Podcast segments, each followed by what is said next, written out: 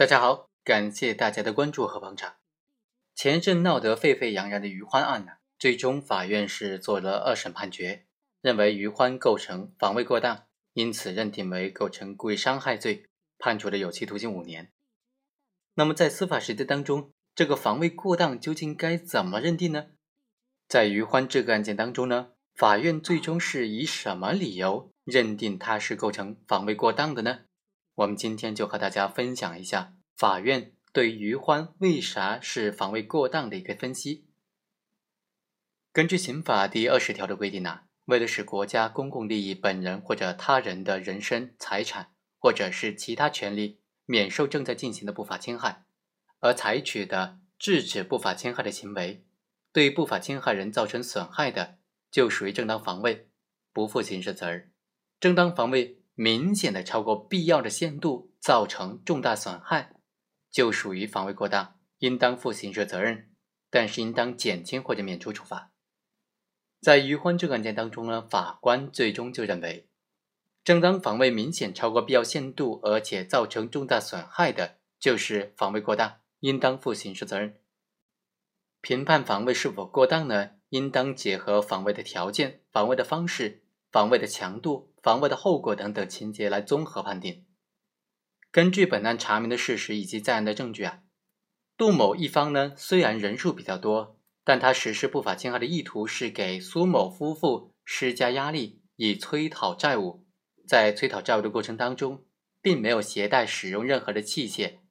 在民警朱某等人进入接待室之前，杜某呢一方对于余欢母子实施的非法拘禁、侮辱。和对余欢打脸颊、揪头发等等行为呢？他的目的仍然是为了逼迫苏某夫妇尽快的还钱。在民警警告不能够打架之后，杜某一方呢并没有打架的言行。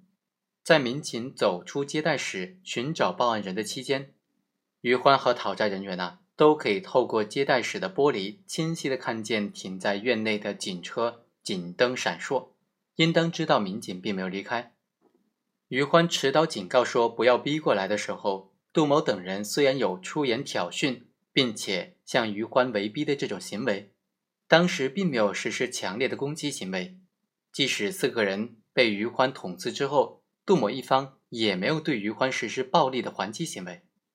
余欢的姑母也证实，在民警闻声返回接待室的时候，他跟着走到大厅前的台阶处，看见对方一个人捂着肚子说。”没事没事，来真的了。因此，余欢面临的不法侵害并不紧迫和严重。然而，他却持利器连续的捅刺四个人，导致了一人死亡，两人重伤，一人轻伤。而且，其中一个人呢，也就是郭某，他是背后被捅刺的，所以应当认定余欢的防卫行为明显的超过了必要限度，造成重大损害，应当承担刑事责任。当然呢，法官的这个分析呢，确实在认定余欢构成防卫过当这个问题之上，从法律上、法理上呢是过得去的。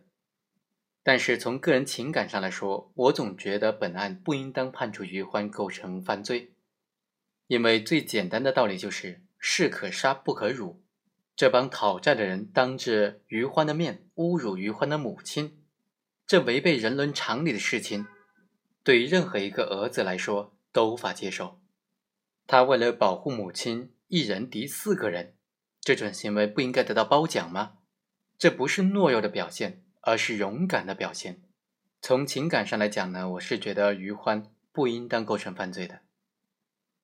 好，以上就是本期的全部内容，我们下期再会。